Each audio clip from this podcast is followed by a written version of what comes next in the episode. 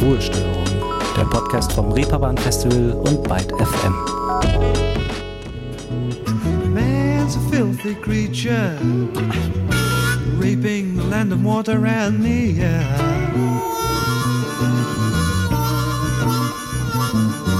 Tomorrow may be too late. Now's the time that you must be aware.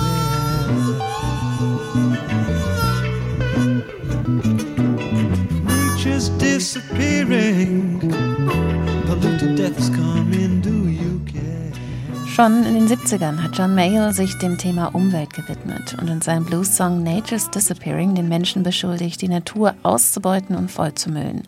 Und auch 30 Jahre später hat The Cranberries-Sängerin Dolores O'Riordan darüber gesungen, wie Menschen die Umwelt weltweit belasten.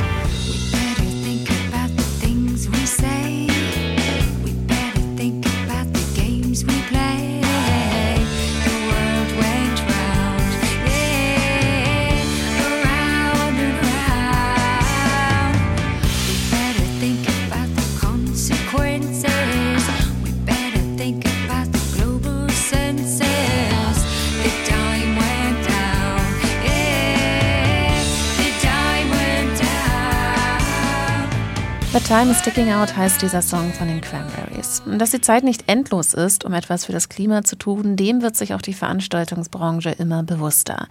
Der Müll auf der Festivalwiese, Plastikmerch am Messestand, ein immenser Stromverbrauch bei Konzerten. Große Events sind nun mal oft schlecht für die Umwelt und Statistiken zeigen, dass jeder einzelne Gast im Schnitt etwa zwei Kilogramm Müll und 37 Kilogramm CO2-Emissionen hinterlässt.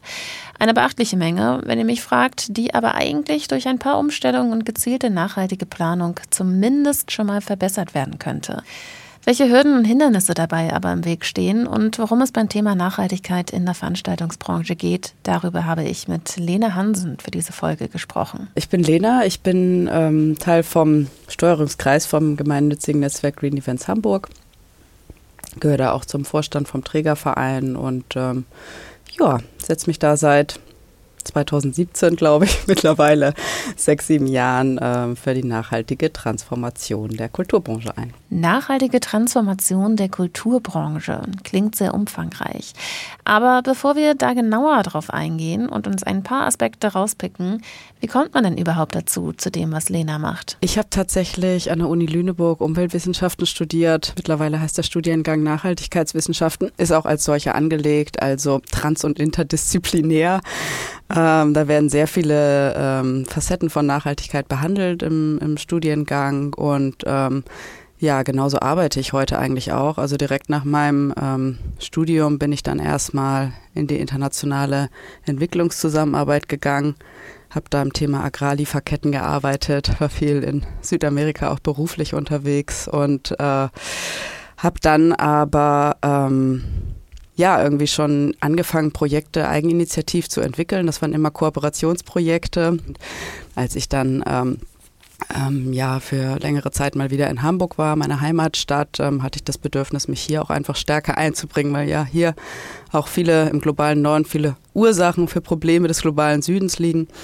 Und ähm, bin dann über das Kulturfestival Altonale, also da war es wirklich so ein Lena, kannst du uns mal helfen bei der Antragstellung? Moment, hin zum Green Events Netzwerk Hamburg gekommen, das es damals schon gab und ähm, äh, damals ein formloses Netzwerk war und ähm, ja, habe dann die Gründung der Geschäftsstelle maßgeblich mit vorangetrieben. Heute ist Green Events Hamburg ein offenes Netzwerk für zukunftsorientiertes Veranstalten. Was das aber konkret bedeutet, erzählt Lena euch am besten nochmal selbst. Ja, wir sind ein gemeinnütziges Netzwerk, ähm, angeschlossen an einen gemeinnützigen Verein und ähm, ja, wir verstehen uns als Schnittstelle zwischen ähm, Politik und Wirtschaft, also VeranstalterInnen, aber auch äh, Verwaltung, also denjenigen, die die Flächen genehmigen, äh, die die Locations äh, genehmigen, die Förderungen vergeben, ähm, genau, und als genau an dieser Schnittstelle arbeiten wir auch. Also wir ähm, verkürzen die Kommunikationswege, wir äh, bereiten Fallbeispiele auf, was machen VeranstalterInnen schon gut, ähm, wo liegen die großen Herausforderungen? Und ähm,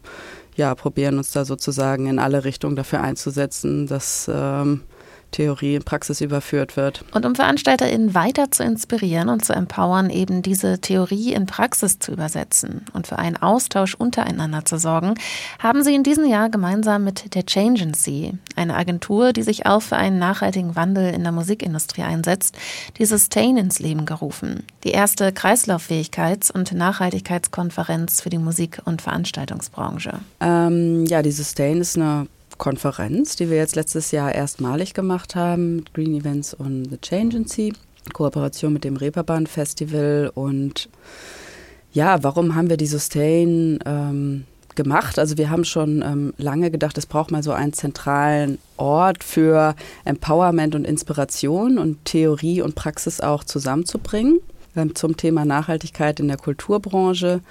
Wir sind dabei natürlich erstmal ausgerichtet auf die Themen der Musikwirtschaft, weil es auch äh, gemeinsam mit dem Reeperbahn Festival stattfindet, aber denken das ganze Kultursparten übergreifend, also wir als Green Events haben ja mit äh, sehr vielen unterschiedlichen Kultureinrichtungen zu tun und ich merke immer, die Themen sind eigentlich gar nicht so unterschiedlich. Es gibt immer unterschiedliche Herausforderungen. Die einen haben irgendwie einen Einlass, die anderen nicht. Äh, die anderen finden auf einer öffentlichen Fläche statt, die anderen indoor und so weiter. Aber trotzdem ähm, ja, bin ich überzeugt, dass ähm, äh, es da ganz viele Möglichkeiten gibt, sich gegenseitig zu inspirieren und ähm, das Rad nicht neu zu erfinden, sondern auch einfach mal das nachzumachen, was andere schon gut machen und ähm, gleichzeitig aber auch einen faktenbasierten Diskurs zu führen, also auch mal Leute aus der Wissenschaft zu holen. Ähm, dieses Jahr hatten wir äh, Daniela Jakobs da, das ist eine sehr renommierte Klimawissenschaftlerin. Auch äh, nächstes Jahr ähm, versuchen wir wieder Leute aus der Wissenschaft zu holen,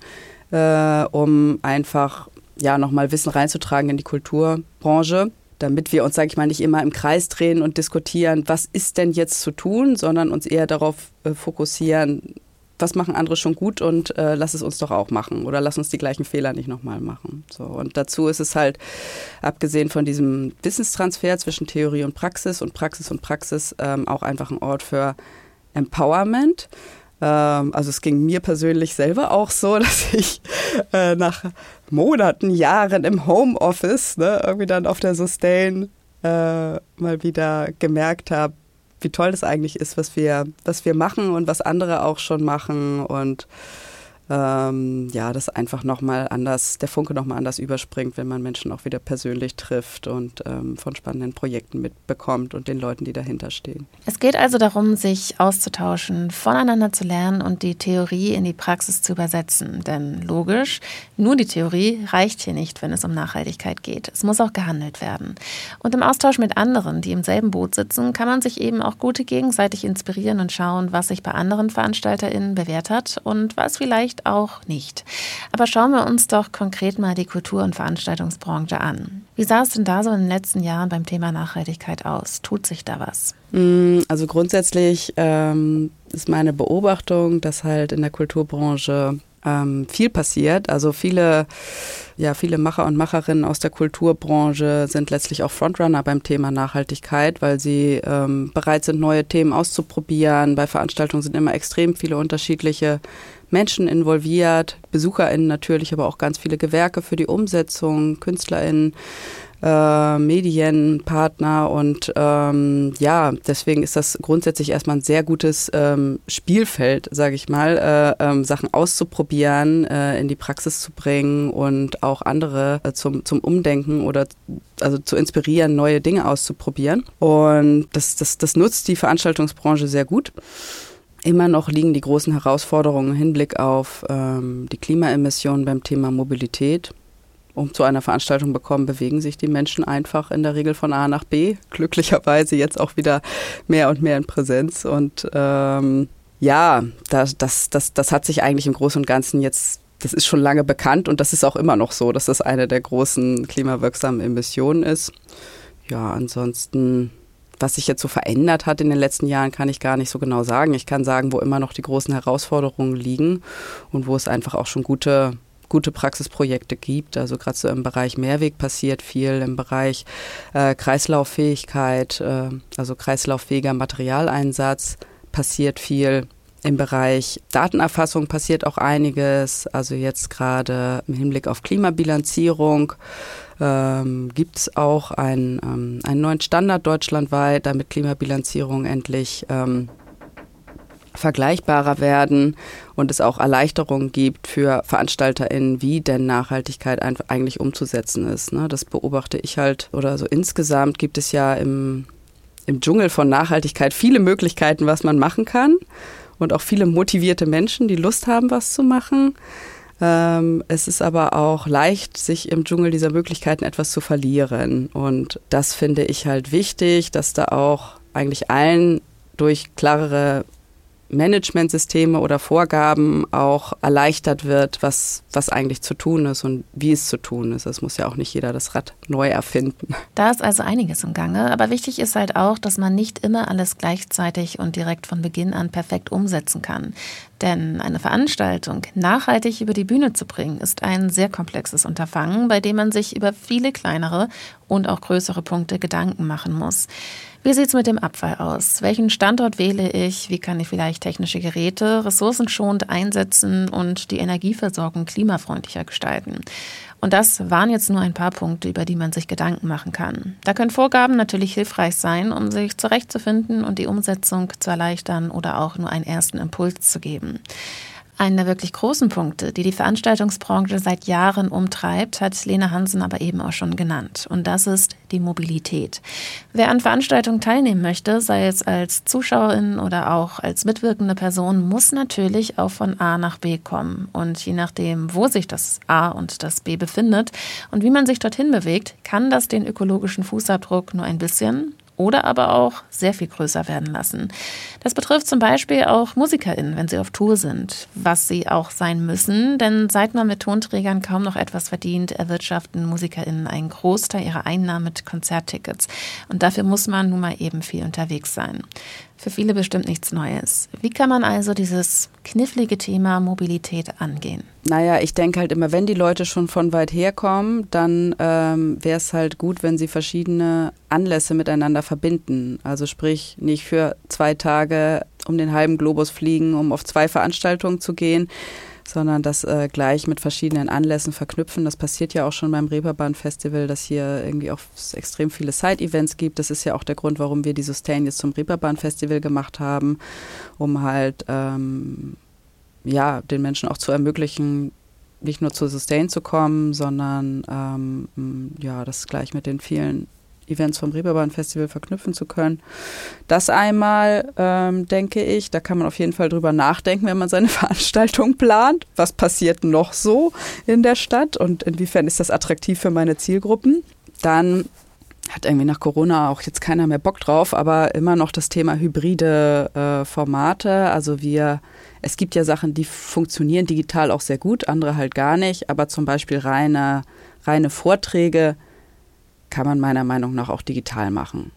Also alles, was so in Richtung Empowerment geht und wo sich Menschen begegnen sollen und Diskussionen, ist halt ein bisschen schwieriger digital. Aber wenn es wirklich nur ein Vortrag ist und äh, ähm, es geht um Rückfragen, dann muss man die Person auch jetzt nicht unbedingt um den halben Globus fliegen. Man kann die auch digital zuschalten. Die digitale Umsetzung von Konzerten haben wir in der Pandemie auch alle gesehen und ist natürlich nicht das Gleiche, wie ein paar Meter entfernt von den MusikerInnen zu stehen und sich in der Menge der Musik hinzugeben.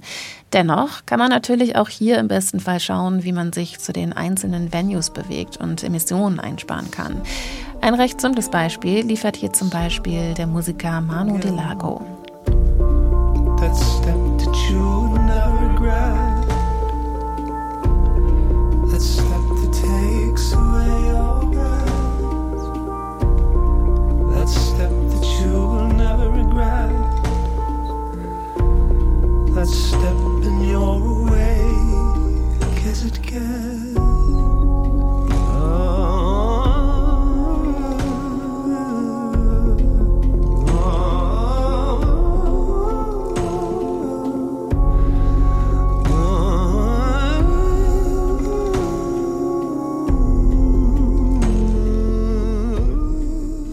Manu Delago ist dieses Jahr wieder auf seine sogenannte Recycling-Tour gegangen. 15.000 Kilometer hat die Crew mit dem Fahrrad von Innsbruck bis nach Amsterdam zurückgelegt.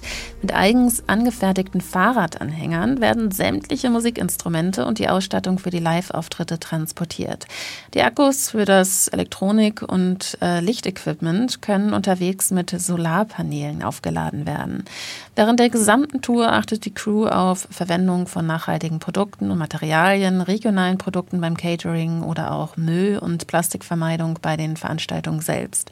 Die KonzertbesucherInnen werden außerdem dazu ermuntert, mit öffentlichen Verkehrsmitteln zu Fuß oder mit dem Fahrrad anzureisen. So eine Tour ist aber natürlich nicht für alle möglich, vor allem je größer die Crew ist. Generell gilt aber für die Veranstaltungsbranche im Ganzen, dass sich Gedanken machen das Stichwort ist.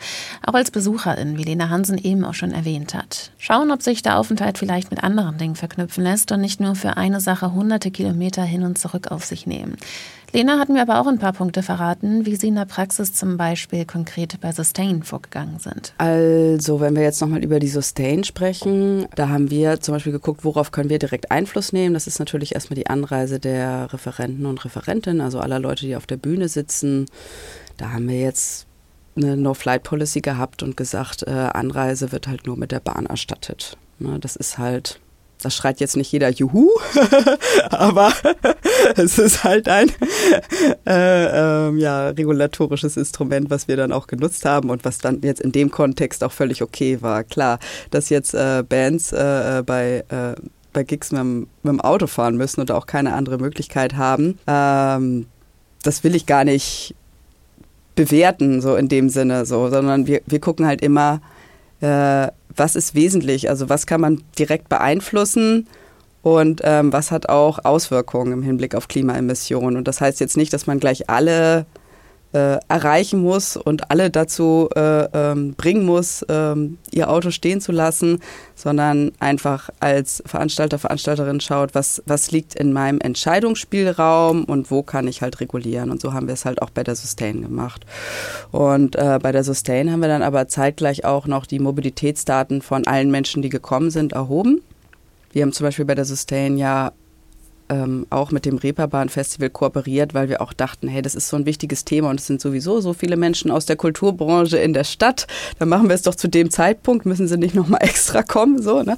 Äh, auch im Sinne der Klimaemission, also der Emissions Klimaemissionen äh, gut und für die Kalender der Menschen, die kommen. Und ähm, ja, haben dann alle Mobilitätsdaten erfasst und geschaut, wo stehen wir da am Ende und ähm, ja, werden das Ganze jetzt nächstes Jahr dann einmal äh, bei der nächsten Sustain ähm, kommunizieren und gucken, wie wir es dann, also wir werden es nicht kompensieren, aber nach dem Konzept der Klimaverantwortung dann ähm, schauen, dass wir die Emissionen ähm, lokal einsparen. Bei der Sustain wurde also versucht, mit verschiedenen Maßnahmen Einfluss zu nehmen, zum Beispiel durch die Kostenübernahme der Anreise mit der Bahn für ReferentInnen der Keynotes und Panels. Man kann aber natürlich auch schon eher ansetzen und bei der Standortwahl darauf achten, dass man gut mit dem öffentlichen Nahverkehr dorthin kommt oder auch finanzielle Anreize für BesucherInnen setzen. Zum Beispiel durch Tickets, die mit einem Nachweis der umweltfreundlichen Anreise günstiger werden. Und, und, und. Die Möglichkeiten sind ja auch zahlreich. Lena Hansen hat ja aber eben auch schon angesprochen, dass Sie bei der Sustain Mobilitätsdaten erhoben haben. Nicht unwichtig, um überhaupt den Ist-Zustand zu erfassen oder im Nachhinein ein Resümee zu ziehen, wie effektiv die eigenen Maßnahmen überhaupt sind und wo man beim nächsten Mal ansetzen muss. Wie sah das also aus? Das ist halt krass, obwohl wir ein sehr ähm, schon sensibilisiertes Publikum haben, natürlich auf der Sustain, waren äh, oh, ich müsste jetzt, wir veröffentlichen das nochmal, aber aus dem Kopf meine ich, es waren 96 Prozent äh, der Emissionen, die durch die Anreise ähm, der 400 Gäste entstanden ist. Und ähm, davon ein Großteil durch einen Flug.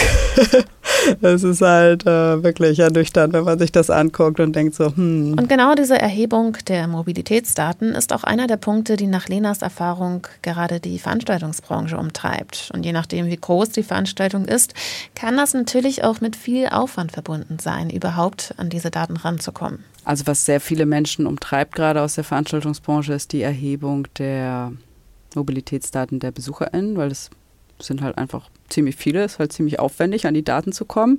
Gibt es aber auch ähm, ja, einfach so unterschiedliche Ansätze gerade oder auch Apps, die in der Entwicklung sind, Möglichkeiten, dass man das ans Buchungssystem knüpft und so weiter und so fort, um da Anreisedaten zu erheben.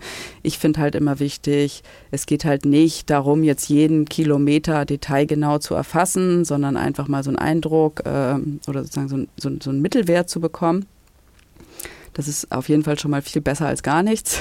Aber Mobilität ist natürlich nicht alles, wenn auch ein sehr großer Punkt, wenn es um Nachhaltigkeit geht. Es gibt aber einen anderen Aspekt, den Lena im Gespräch nochmal besonders hervorgestellt hat und nicht außen vor lassen wollte. Weil immer viel über ähm, Mobilität geredet wird in dem Kontext, dass ich es auch total wichtig finde, dass die ganze Verpflegung nochmal in den Fokus zu nehmen, weil auch im Hinblick auf die, wir reden immer viel über Klima, aber es gibt ja noch andere planetare Belastungsgrenzen, die auch schon weitestgehend überschritten sind. Hier zu nennen auch der Verlust der Artenvielfalt weltweit, der wiederum sehr eng korreliert mit unserem System, also wie Nahrungsmittel hergestellt werden. Und ähm, ja, eigentlich auf fast jeder Veranstaltung gibt es Essen in irgendeiner Form, zumindest irgendwie im Backstage-Bereich. Und deswegen finde ich es auch sehr wichtig, dass dass wir nicht nur über Klima und Mobilität sprechen, sondern das auch im Blick haben. Hat man bei Veranstaltungen vielleicht nicht immer direkt auf dem Schirm. Dabei geht es zum Beispiel um den Einkauf von Speisen unter nachhaltigen Aspekten. Sind die Produkte saisonal oder regional? Stammen tierische Produkte aus artgerechter Haltung? Oder wird bei der Verpackung auf nachhaltige Materialien gesetzt? Wie vermeide ich Abfall? Kommt vielleicht auch ein Mehrwegsystem in Frage? Fragen über Fragen, die man sich auch hier stellen muss. Ihr merkt vielleicht, wenn man einmal angesetzt hat, zieht die Beschäftigung mit Nachhaltigkeit einfach einen ganzen Rattenschwanz mit sich und ist nicht mal ebenso umgesetzt. Wenn ich aber nun die Bemühungen auf mich nehmen möchte, eine Veranstaltung möglichst nachhaltig über die Bühne zu bringen, wo setze ich überhaupt an? Wie gehe ich davor? Gibt es da vielleicht sogar Hilfestellung? Also Green Events Hamburg hat ja eine Handreichung entwickelt für nachhaltiges Veranstalten ich hatte, als wir das entwickelt haben, natürlich groß angelegt, partizipativ entwickelt mit über 100 Akteuren. Da hatte ich äh, ähm, so ein bisschen Sorge, dass das wieder so ein Papiertiger wird. Es gibt ja schon einige Handreichungen zur Nachhaltigkeit, auch zu nachhaltigen Veranstalten, aber ähm, jetzt ist diese Handreichung ein paar Jahre digital verfügbar, inklusive Checklisten und wird halt ähm, tatsächlich durch die ganze Bundesrepublik genutzt, was mich richtig freut. Wir kriegen immer mal wieder äh, irgendwie Anrufe oder Mails, von denen dürfen wir eure Handreichung nutzen. Sage ich immer, ja natürlich, die ist ja frei verfügbar für alle. Wir freuen uns, wenn ihr die nutzt. Und ähm, das ist so ein Blumenstrauß an Möglichkeiten. Mm, jede Veranstaltung ist ja individuell, hat individuelle Voraussetzungen und ich finde es eigentlich auch gut, so die Präferenzen der einzelnen Kulturschaffenden da auch, äh, den auch freien Lauf zu lassen und zu sagen, hier, das könnt ihr alles machen, sucht euch was aus, was zu euch passt. Ja? Ähm, was wir aber, ähm, wenn wir Beratung machen, also wir bieten auch ähm, kostenfreie Beratung oder so Sparring an sozusagen, dann ähm, äh, machen wir immer erstmal eine Stakeholder-Analyse. Also wir gucken, wer ist eigentlich in die Veranstaltung involviert. Was für Interessen haben diese Menschen? Was für Möglichkeiten haben diese Menschen? An welcher Stelle wird was entschieden? Und dann machen wir diese Wesentlichkeitsanalyse, um mal zu gucken, was ich vorhin schon meinte, worauf können wir Einfluss nehmen und was hat möglichst viel Impact. Und dann leiten wir einen Aktionsplan ab. Das klingt jetzt schon erstmal sehr theoretisch, aber es äh, zahlt sich in der Regel on the long run aus, wenn man das etwas strukturiert angeht. Das muss jetzt, es ist jetzt auch kein Riesenprozess, der ein halbes Jahr dauert, sondern sind vielleicht mal so zwei, drei Workshops. Aber dann hat man einfach eine ähm, strukturierte Übersicht an Maßnahmen, vielleicht sogar Zielen, die damit einhergehen, denen man sich abarbeiten kann. Und ich denke, das ist für viele eigentlich zufriedenstellender, als sich äh, immer wieder neu zu überlegen, was, was, was mache ich denn jetzt? Und auch leichter kommunizierbar, weil das ist halt, immer schwierig bei Veranstaltungen, alle, einzubinden, die es letztlich betrifft. Ne? Also auch zum Beispiel die ganzen Volunteers sind ja auch bei Veranstaltungen auch oft super viele äh, äh, Helfer und Helferinnen involviert, die auch total wichtig sind, um Nachhaltigkeitsziele ähm, umzusetzen und zu kommunizieren. Die müssen aber ein gutes Briefing erhalten und daran muss man einfach rechtzeitig denken und ähm, das dann auch machen. Und an solchen Ne? Veranstaltung, irgendwann steht die Veranstaltung vor der Tür, man hat keine Zeit mehr, man macht dann nur noch das Dringendste und äh, dann äh, fällt das halt schnell hinten über und so sollte es halt nicht sein. Also nicht wahllos irgendwo in der Mitte anfangen mit dem, was einem als erstes einfällt, sondern sich einen konkreten Plan machen, nach dem man vorgehen möchte. Es gibt dabei Dinge, an die denkt man vielleicht zuerst gar nicht und hat sie dann erst auf dem Plan, wenn man darauf hingewiesen wird. Es geht aber auch andersrum. Es gibt auch viele Sachen, da denken die Leute sofort dran, denken, das läuft vielleicht schon ganz gut, aber es läuft eigentlich noch gar nicht so gut. Da ist nämlich das Thema äh, Mülltrennung und Entsorgung mal wieder zu nennen. Es ist halt, ähm, ja, also einmal müssen die Materialien, die eingesetzt werden, ja recyclingfähig sein und dann müssen sie auch noch richtig entsorgt werden von den BesucherInnen oder von dem, der es halt in den Mülleimer schmeißt. Und dann müssen sie auch noch recycelt werden, worauf dann der Besucher, der Veranstaltende eigentlich keinen Einfluss mehr hat, sondern dann halt der Entsorgungspartner oder Infrastruktur.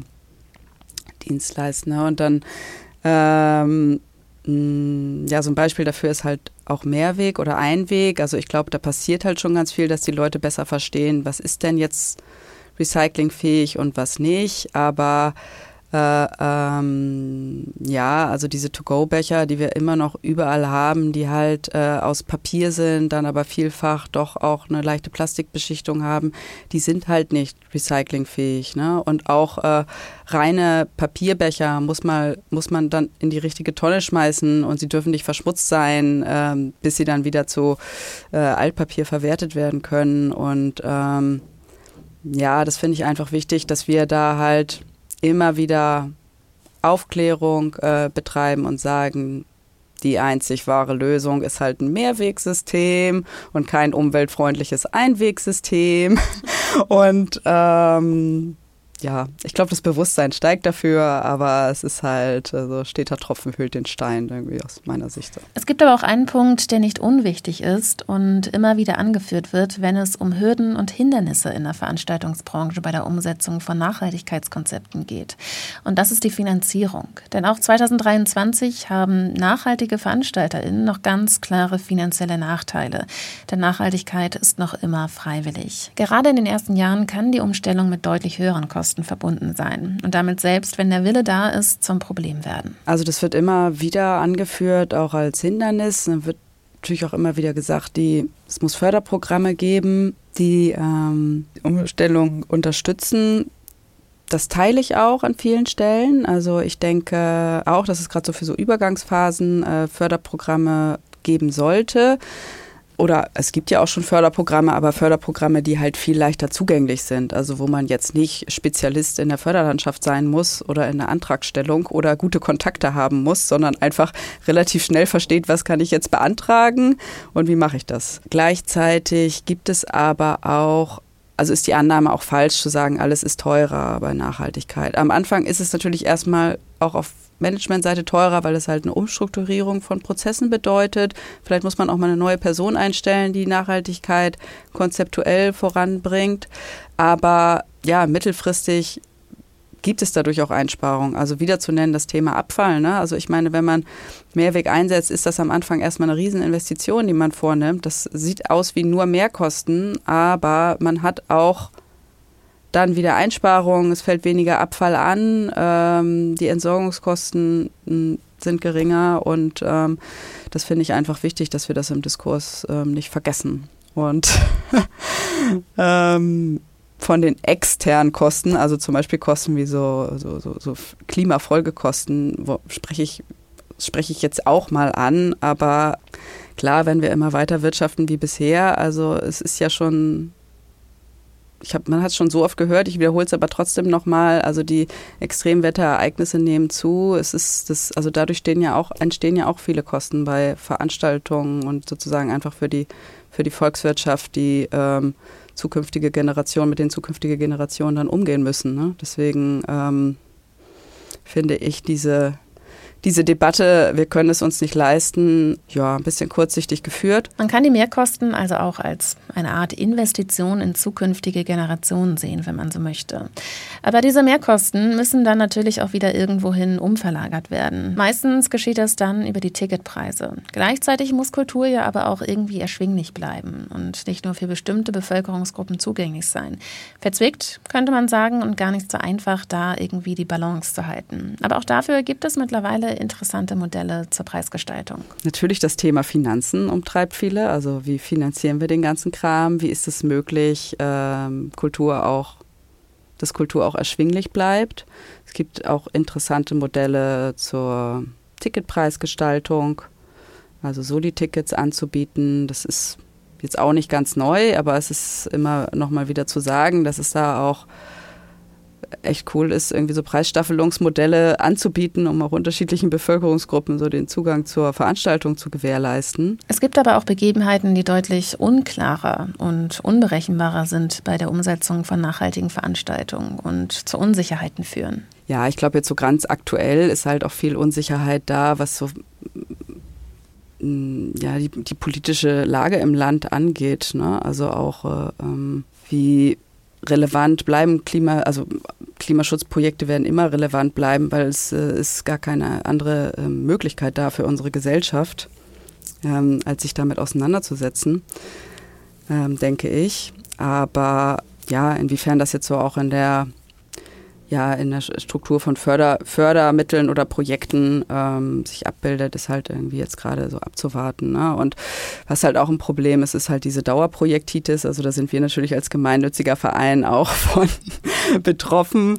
Ähm, also ich sag mal so, im, im Worst Case wird halt auf einer Veranstaltung oder Worst Case ist es auch nicht. Es ist schön, wenn auf einer Veranstaltung eine Utopie entwickelt wird, aber wenn dann das Projekt damit endet, diese Utopie einmal aufzuschreiben und dann bums ist das Projekt wieder vorbei und man kann sie nicht leben und umsetzen, dann ist halt ähm, ja das Ganze halt quasi nicht so ganz zu Ende geführt oder zu Ende gedacht. Ne? Und äh, deswegen ist es halt auch gerade so wichtig, dass man halt dauerhaft Leute ins Team holt, die halt sich nicht projektbezogen mit Nachhaltigkeit beschäftigen, sondern halt irgendwie es dauert halt ein bisschen, bis man Prozesse ändert. Und wo wir gerade beim Thema sind, Leute ins Team zu holen, die sich mit Nachhaltigkeit auskennen und stetig damit beschäftigen. Wie sieht das denn da aus? Gibt es vermehrt diese Stellen mittlerweile? Ja, wird immer mehr, glaube ich. Ne? Also es gibt halt auf jeden Fall viele junge Leute, die gut ausgebildet sind in dem Bereich.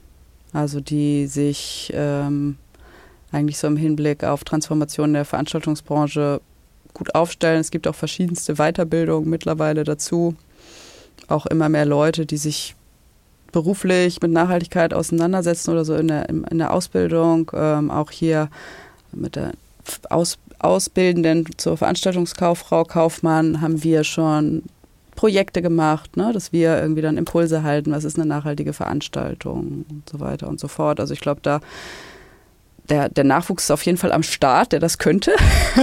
Und äh, ähm, es wäre sehr gut, wenn da einfach noch entsprechende Stellen geschaffen werden. Das heißt ja auch nicht, ähm, dass die Leute sich ausschließlich mit Nachhaltigkeit beschäftigen. Aber was halt gar nicht geht, was auch immer noch passiert, ist dieses, ach so, du interessierst dich doch eh ein bisschen dafür, kannst du das nicht mal mitmachen? Ja, weil das ist halt nichts, was man mal so kurz mitmacht.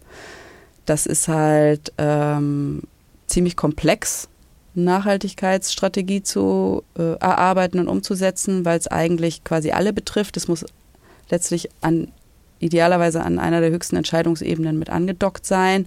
Und es ist jetzt nicht so ein, so ein mach mal nebenbei mit, äh, weil du irgendwie eh Hafermilch trinkst, äh, äh Job. Ne? Also und äh, ich glaube, da äh, wechselt sich das ähm, Bewusstsein auch so auf vielen Geschäftsführungsebenen, dass es halt einfach ähm, der richtige Weg ist. Das hat mich aber auch an ein anderes Gefühl erinnert, das oft in Verbindung mit Nachhaltigkeit geäußert wird, nämlich dass man als kleine Person gar nicht unbedingt viel bewirken kann und dass nur wenn die großen Konzerne nachhaltiger agieren, das auch wirklich einen Impact hat. Wie ist das aber bei Veranstaltungen? Also beides, ne? Natürlich irgendwie große große Konzerne oder große VeranstalterInnen, die haben einfach einen größeren Radius. Wenn die was umstellen, dann äh, ähm, hat das natürlich in der Masse mehr Wirkung. Aber es, es sind halt auch oft die ehrenamtlich organisierten kleinen ähm, Festivals oder Veranstaltungen, die super motiviert sind und die halt einfach ähm, innovativ an Sachen rangehen und neue Dinge ausprobieren und ähm, auch ein bisschen naiv sind hier und da, also wie auch wir bei der Gründung von Green Events, ne? also mit so einer gewissen Naivität an das Thema ranzugehen, ähm, ja, bringt am Ende eigentlich dann für die, für die Masse oft ähm, ja, Inspiration und ähm, gute Beispiele. Und das ist es ja halt auch, was wir brauchen. Also wir brauchen ja nicht noch mehr Theorie und was könnte man tun, sondern wir brauchen ja die Menschen, die es halt einfach machen und die auch bereit sind, dabei Fehler zu machen. Und ähm, auch, ähm, ja, gerade aus Fehlern kann man ja lernen. Kleine Festivals und Veranstaltungen können da also auch für größere Events inspirierend sein. Und generell muss man aber auch sagen, dass das Interesse auf Seiten der Veranstaltenden, ihre Projekte nachhaltig umzusetzen, größer geworden ist.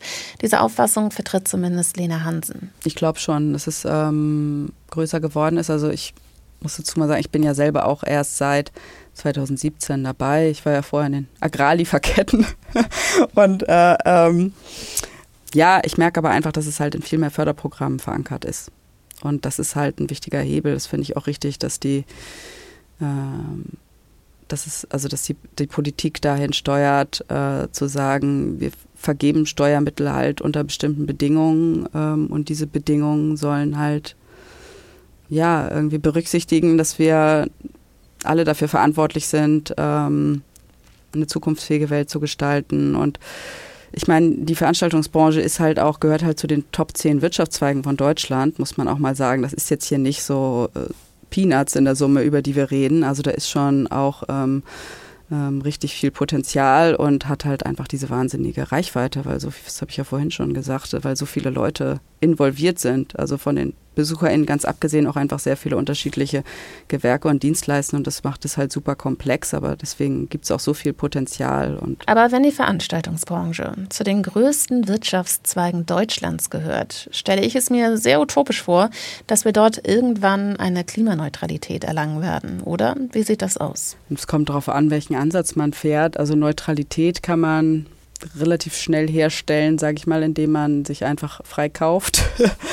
äh, äh, oder äh, also wenn man Geld in die Hand nimmt und entsprechende Projekte unterstützt. Ich will auch nicht sagen, dass das komplett falsch ist, aber ähm, wir sprechen halt eher immer von dem Konzept der Klimaverantwortung. Ähm, das heißt natürlich schon erstmal, dass man sich bewusst macht, also wie viel Klimawirkung habe ich denn durch meine einzelnen Aktivitäten?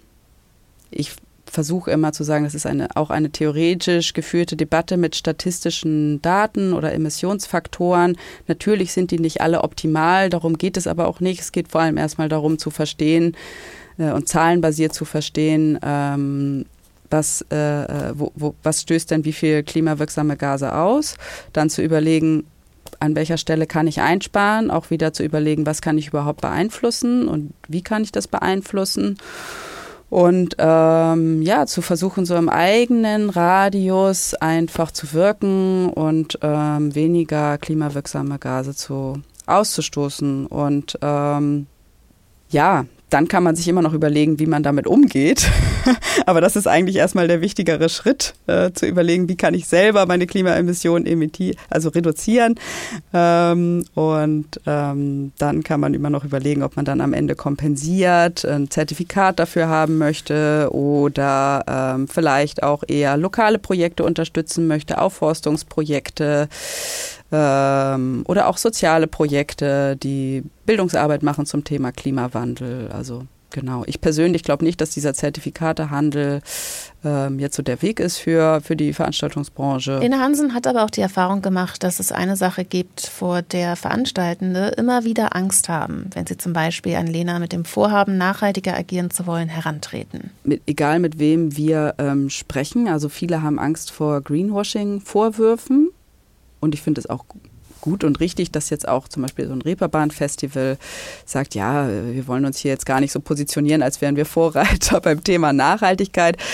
Ähm, aber darum geht es ja auch nicht, alles perfekt zu machen, sondern es geht ja halt äh, ähm, darum, einzelne Sachen besser zu machen und ähm, kann nur mal wiederholen, Nachhaltigkeit ist ein Prozess und da gibt es keine Perfektion und ähm, alles, was man macht in die richtige Richtung, ist erstmal gut. Ganz pragmatisch gedacht nach dem Motto, etwas ist besser als gar nichts. Wenn man sich aber nun Tag für Tag mit Nachhaltigkeit auseinandersetzt und immer wieder gespiegelt bekommt, dass da einfach noch ziemlich viel auf der To-Do-Liste steht und viele Klimaziele auch einfach nicht mehr erreichbar sind in dem angedachten Zeitraum, dann stelle ich mir das sehr frustrierend vor. Ja, sehr frustrierend hier und da, vor allem wenn man, äh, äh, also ich, habe ja auch noch mich so auf theoretischer Ebene jahrelang damit auseinandergesetzt im Studium und ähm, ich meine, das Konzept der nachhaltigen Entwicklung ist ja nicht neu, ne? Also es gibt es ja auch schon so an die 50 Jahre.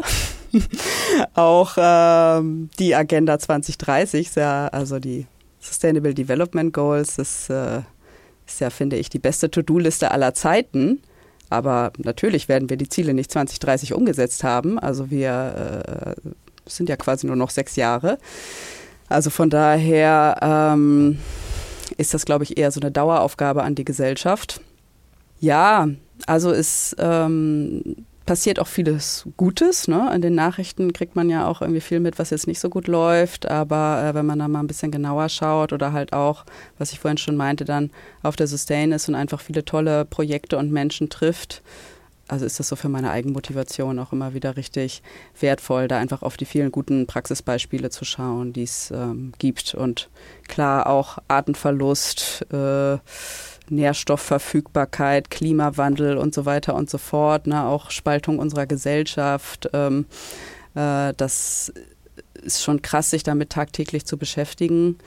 Ähm, ja, ich, also so meine eigene Strategie ist einfach immer wieder, sich an den äh, Positivbeispielen zu erfreuen und ähm, ja, irgendwie äh, zu, zu, zu wissen, äh, was ich vorhin auch schon meinte, so jeder Schritt in die richtige Richtung ist halt wertvoll. Und damit immer mehr Schritte in die richtige Richtung gemacht werden und man voneinander lernen kann, wurde halt in diesem Jahr auch dieses Tain ins Leben gerufen. Und auch wenn Lena Hansen sich Tag ein, Tag aus mit diesen ganzen Themen rund um Nachhaltigkeit auseinandersetzt, gab es für sie natürlich auch ein Highlight. Also bei mir besonders kleben geblieben ist die Keynote von der äh, äh Klimawissenschaftlerin Daniela Jakobs. Das ging vielen Leuten so, die auf der Sustain waren, zumindest gemäß äh, Umfrage, die wir nachher geschaltet haben.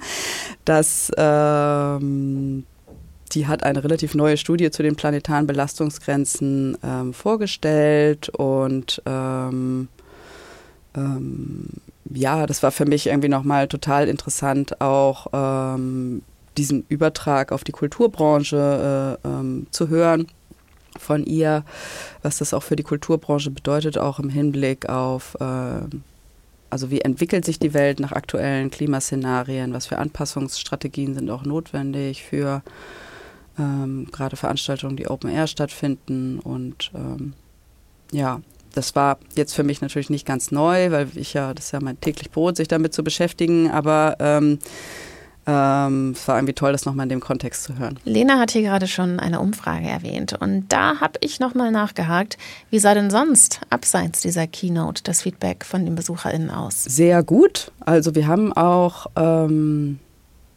also wir waren, wir haben es ja das erste Mal gemacht. Wir haben es auch super kurzfristig organisiert. Das ist eine öffentlich geförderte Veranstaltung. Dazu auch noch in einem denkmalgeschützten Gebäude. Wir wollten ja nicht nur nachhaltiges Programm machen, sondern das Ganze auch noch nachhaltig produzieren. Also entsprechend hatten wir schon relativ wenig Zeit, das vorzubereiten und auch nicht so hohe Erwartungen, die eigentlich alle übertroffen worden sind. Also wir hatten ähm, viele BesucherInnen da, tolle Resonanz auch von den Panelgästen, auch ähm, aus der Politik. Ähm, ja, und äh, ja, ist auf jeden Fall klar, dass wir an dem Format festhalten, dass wir es wieder machen. Wir sind jetzt gerade noch so ein bisschen an der Ausgestaltung wie und müssen uns natürlich auch gemeinsam überlegen, wie wir noch weitere Netzwerke einbinden. Es gibt ja viele Menschen, die an dem Thema arbeiten. Und ähm, ähm, ja, wir haben dann natürlich auch noch ein Feedback geschaltet, ein digitales Feedback an alle Teilnehmer und Teilnehmerinnen. Ähm, da kam dann auch ähm, gute kritische Rückmeldungen, was wir noch verbessern können. Alle haben sich mehr Zeit zum Netzwerken gewünscht. Wir hatten zu viel Programm. Aber ähm, ja, genau, das greifen wir auf und setzen wir um nächstes Jahr. Also was wir auch machen wollen, ist, dass wir noch mehr Dienstleister in, äh, einbeziehen, also Leute aus der äh, Praxis, die jetzt nicht unbedingt Veranstaltende sind, sondern dann halt äh, zum Beispiel das Sanitärsystem stellen oder das Mehrwegsystem oder sowas, ne? weil das einfach auch nochmal ganz an, interessante äh, ähm, ja, InputgeberInnen sind, um Sachen nachzumachen. Es wird also weiter getüftelt und gewerkelt, wie man die Sustain im nächsten Jahr verbessern kann, auch wenn es insgesamt schon sehr gut lief. Und mit diesem kleinen Ausblick sind wir nun auch am Ende dieser Folge angelangt und den kleinen Einblick in das Thema Nachhaltigkeit in der Veranstaltungsbranche. Ein Thema, das so umfangreich ist, dass wir sicherlich auch in Zukunft nochmal drauf zurückkommen werden und bei ein paar Aspekten in tiefere Gefilde abtauchen werden. Von meiner Seite aus war es das nun für diese Woche. Mein Name ist Liz Remter. Wir hören uns beim nächsten Mal wieder wieder. Abonnieren nicht vergessen, wenn euch Ruhestörung gefällt. Bis dahin, ciao.